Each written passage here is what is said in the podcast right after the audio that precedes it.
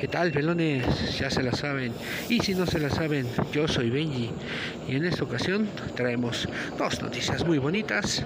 Eh, el hecho de que Chente Fox no se informe sobre el autismo, ni la manera en la cual a un punk le llegaron al precio. ¿Quieren saber más de estos dos temitas? Acompáñenme en este, el tercer episodio de Pláticas con Benji.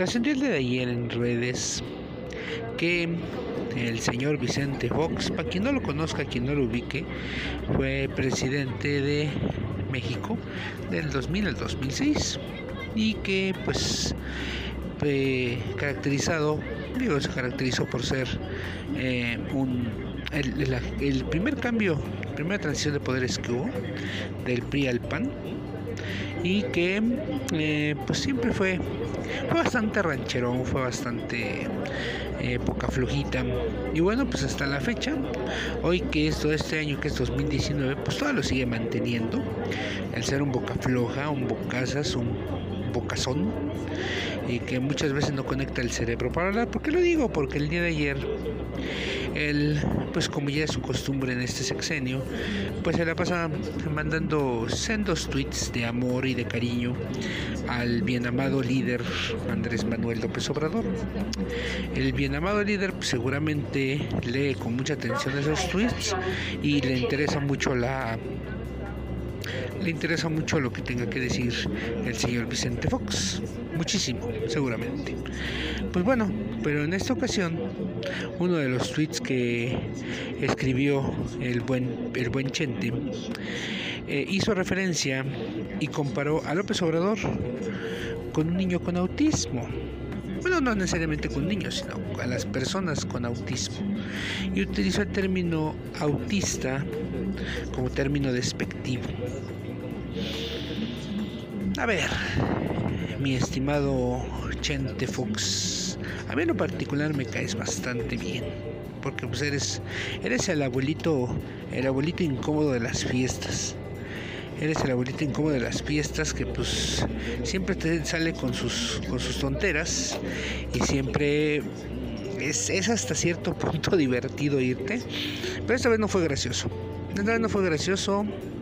Eh, no fue gracioso, como siempre he dicho, usar el término autista, que para empezar está mal dicho, se debe de referir a, se debe referir como persona con autismo. ¿Por qué? Porque el, porque el autismo no define a la persona. Cuando estás diciéndole a alguien autista, lo estás definiendo. Entonces el autismo no lo define. Es una condición mental. Es un síndrome con el que se vive. Entonces, pues ahí el señor Chente Fox se le hizo fácil usarlo como un término despectivo, cuando pues realmente cualquier persona con autismo puede gobernar mucho mejor que el que está ahorita y que él mismo, ¿no?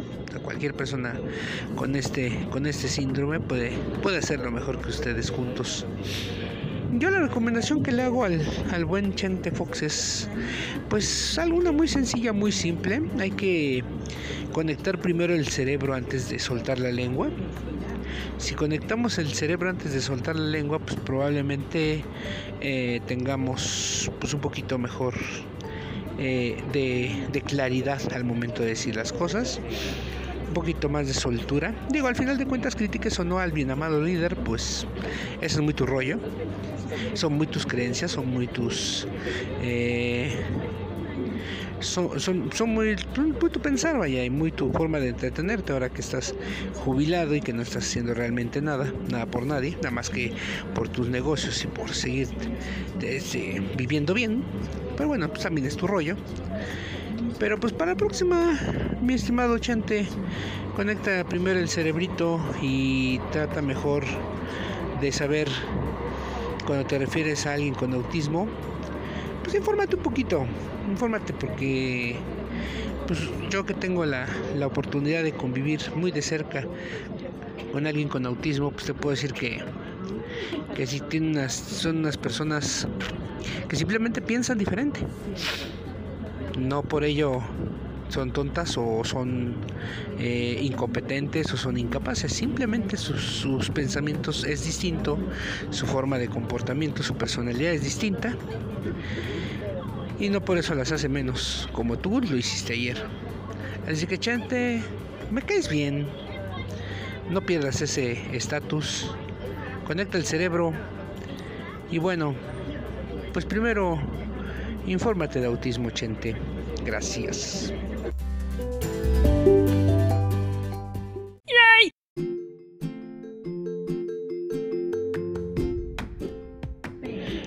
Antes de acostarnos, antes de ya pasar a, formar parte del buen sueño, ya para reponer energías, eh, y navegando por Twitter, pues me encontré con una sorpresa. Digo, esto, este segmentito es más para los que son como yo, fanáticos de la lucha libre y que tienen a bien eh, seguir a la WWE que es una empresa, para los que no sepan, digo, es un poquito extraño que no, no se haya oído escuchar de la WWE, pero para quien no sepa, pues es una empresa de lucha libre, de entretenimiento deportivo en Estados Unidos, que pues es la, empresa líder, ¿no? La que tiene las, a lo mejor no a los mejores luchadores, pero a la mejor, la mejor eh, infraestructura, el mayor, ¿cómo decirlo?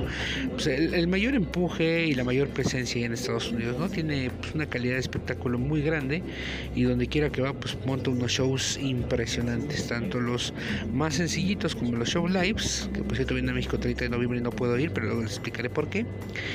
Y los shows pues en vivo, los, sus, este, sus eventos exclusivos, entonces pues ya no son pago por ver porque ya ya no encajan en ese sentido, pero sí son sus eventos exclusivos. Entonces, pues, em, digo, es una, es una gran empresa. Y bueno, ellos tenían una historia con un señor llamado Phil Brooks, que para quien no ubique quién es Phil Brooks, fue un luchador de la WWE allá por en, principios de la década, finales de la, de la, década pasada, 2009, 2000, por ahí del 2009, 2000, más o menos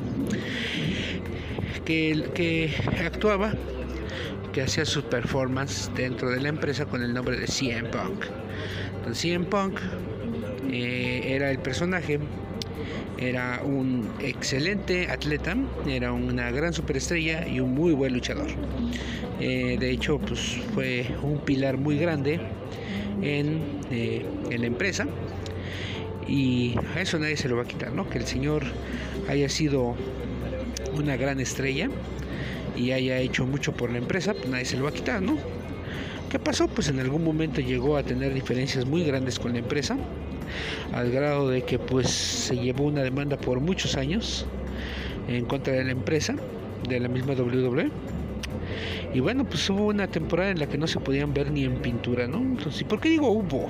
¿Por qué uso el pasado? Porque ayer, ayer, en uno de esos tratos que ya tiene la WWE con la cadena de televisión Fox, muy en específico en Fox Sports, en el programa semanal que tiene, que se llama, si no me equivoco, WWE Backstage, eh, donde hacen pues una reseña, hacen reseñas, hacen un pequeño showcito alrededor de los de, de todo lo que es pues, el, el, ambiente de, de, la WWE, su telenovelota, sus estrellas y eh, y bueno, pues al final ya del programa se reunieron los que en ese momento estaban como comentaristas que eran, eh, si no me equivoco, estaba Paige, estaba Renee Young, que es una de las comentaristas, estaba Booker T, estaba Samoa Joe y otro chaparrito que no me acuerdo cómo se llama ahorita, pero estaba muy, eh, muy, ¿cómo se llama?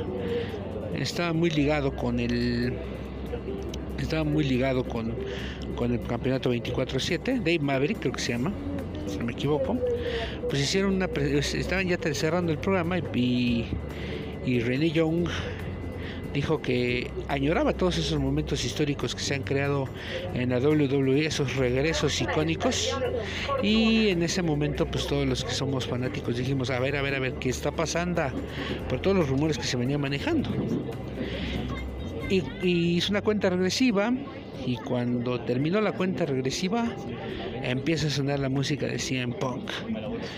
Y, por, y el señor Phil Brooks, para no hacer el cuento más largo, ha regresado a la WWE. Participar en el programa, en el programa, eh, ¿cómo le pusimos? backstage, ya ni me acuerdo cómo se llama, así de buena tengo la memoria, pero este pero va, va, a trabajar como, como, como presentador de ese programa de backstage. Ahora, ¿eso significa que regresa a la WWE? Eh, no creo, no creo que haya regresado como tal a la WWE, o sea, no creo que su sueldo, su contrato, su, su paga vaya a salir de la gente de la WWE, más bien yo creo que está trabajando para Fox Sports. Y está trabajando para Fox Sports narrando cosas de la WWE, como por ejemplo pues, los presentadores, por ejemplo Jimena Sánchez, que pues, es presentadora de la WWE, presenta, tiene un programa todos los sábados, pero realmente no le paga la WWE, le paga Fox Sports. Me imagino algún caso similar a de ser con CM Punk, porque dudo mucho que, aunque quién sabe, también hemos dudado de cosas como que, como que Brad Hitman Hart iba a regresar, personajes este, que pues, quedaron muy mal con la empresa y pues que después ya el poder del dinero lo pudo todo, porque pues es la verdad, o sea, al final todos necesitamos dinero y todos tenemos hambre. Y llega un momento en que te dicen, pues mira, tienes hambre, necesitas dinero, pues yo te puedo ayudar y te ofrezco tanto dinero. Y pues dices, pues jalo. Oye, pero con esa empresa te peleaste y con ella, pues sí, pero pues tengo hambre, carnal. Y pues el dinero no, no se da en los árboles, ¿no? Entonces tengo que chambear, tengo que jalar. Entonces, pues sí, eso fue. 100 Punk regresó a la WWE y, ya no hizo mayor cosa en la en, el, en el programa. Nada más dijo una frase así como que cuando creen que todo el mundo sabe las reglas, llego yo y las rompo. Que nos vemos la próxima semana. Pues hay que ver cómo se comporta CM Punk ahora en esta nueva faceta que va a tener en la WWE como presentador. Y pues por eso titulo a este segmento Te llegaron al precio. Punk.